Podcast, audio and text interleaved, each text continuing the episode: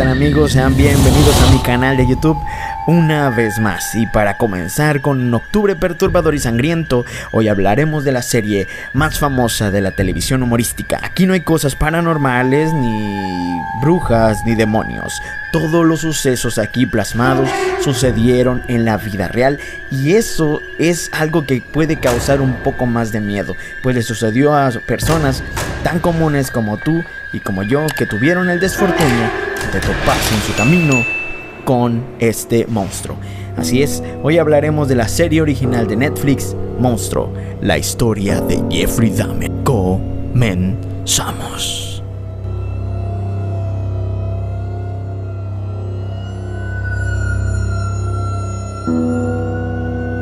Pues antes de comenzar, si andas en busca de iniciarte en el mundo gamer pero no sabes dónde, cómo y con quién, aquí está la respuesta. Te presento a Macar Tech, expertos en tecnología quienes podrán asesorarte y ofrecerte los mejores productos adaptados a tu presupuesto. Te dejo el link de su página de Facebook en la caja de comentarios y si vas con ellos y les dices que lo viste por Mr. Spoiler te darán un atractivo obsequio que de seguro no vas a querer perderte.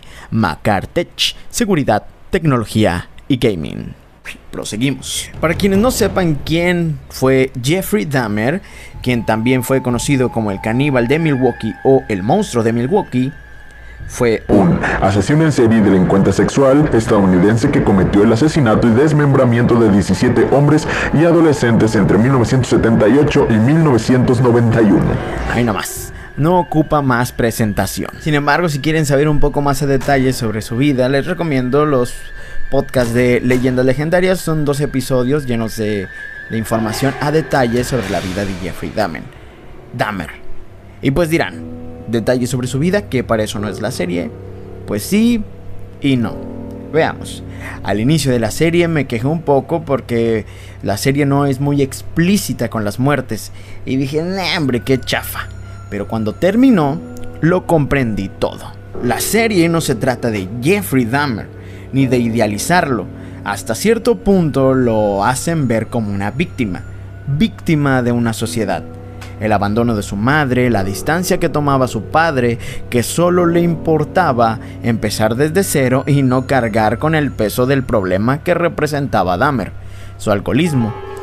Vaya, estuvo solo durante muchos años, sin amigos, a la voluntad de lo que su propia mente le fue llevando hacia la oscuridad. En parte trata de hacer que empatices con Dahmer desde lo íntimo, incluso olvidas que él asesinó a personas por el simple placer de hacerlo. Sin embargo, ni todo esto es suficiente para justificar sus actos, obviamente. En toda la historia de la humanidad, miles y millones de personas han pasado por situaciones similares. Vaya, Latinoamérica en teoría es un nido de asesinos seriales y, claro que este lado del charco también existieron figuras iguales o aún no han sido descubiertas. Pero no, la serie se trata de las víctimas.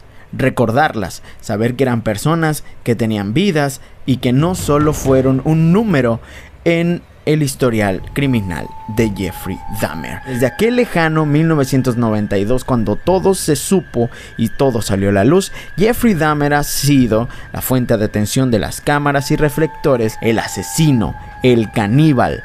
La simple idea de pensar en hacerle una serie, una película para mostrarte que fue maltratado y que por eso mata gente, para justificar o darle una razón de ser, la sociedad está rotísima, es bien sabido.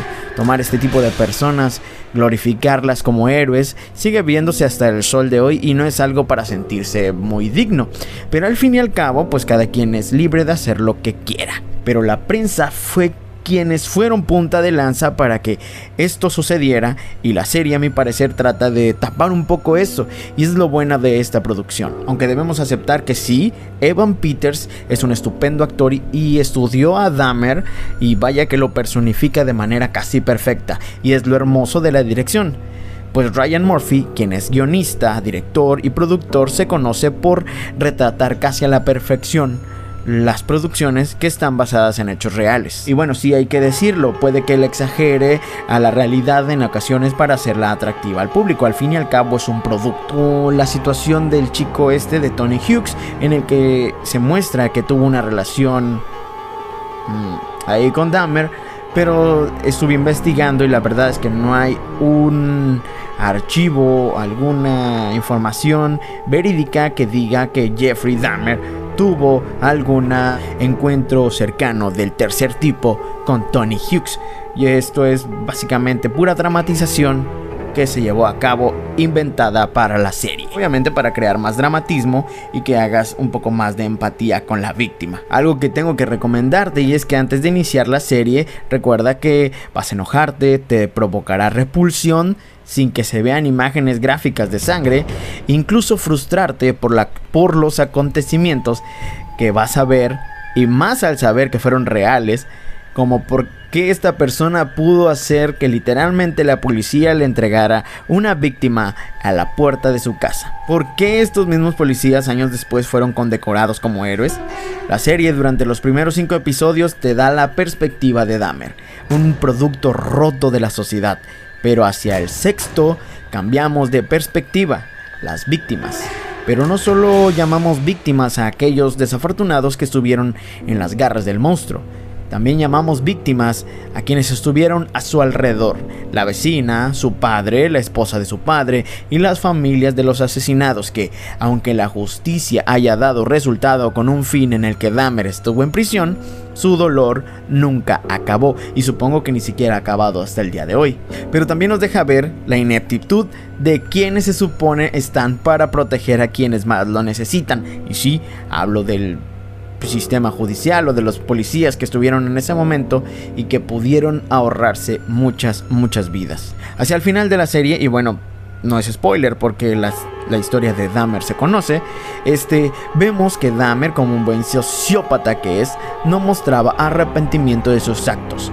Según esto lo justifica como una compulsión que simplemente no puede detener. Aunque siempre dijo que él debía morir, jamás vimos su rostro con una gota de miedo, siempre seguro de que las cosas se harían como él quisiera. Y no sé si fue por joder o realmente lo sintió así, pero Dahmer busca bautizarse y bueno, como buen convicto blanco, se le cumple su capricho. Pero de manera casi poética, rumbo al final de la serie, aparece quien sí deberíamos de glorificar y apuntar como el héroe de la historia, Christopher Scarver. No sé si de manera literal dijo ese diálogo tan poético, lleno de venganza y satisfacción. Hasta el corazón se aceleró en esa escena y por primera vez vemos a Jeffrey Dahmer temblando de miedo ante su inevitable muerte. Y así termina en el suelo de la prisión, en un charco de sangre, la vida del monstruo. En una de las escenas más satisfactorias que hasta ahorita he visto. Sin duda, Monstruo, la historia de Jeffrey Dahmer es una serie bien lograda, que claro, que tiene sus fallos, y es que estos saltos temporales como que de repente no sabes bien en qué época estás y te hace perder un poco el hilo de, lo que es de la historia que estás siguiendo, pero pues es bastante fácil de recuperar. En mi opinión, la serie tiene calificación 9 de 10 para aventarse un fin de semana viendo Netflix entre chill y chill. Y pues hasta aquí mi video del día de hoy. No olviden seguirme en mis redes sociales como Mr. Spoiler. No olviden suscribirse, darle like y compartir. Por favorcito que ya casi llegamos a los mil suscriptores. Solamente nos faltan 865. Yo fui Mr. Spoiler. Nos vemos hasta la próxima.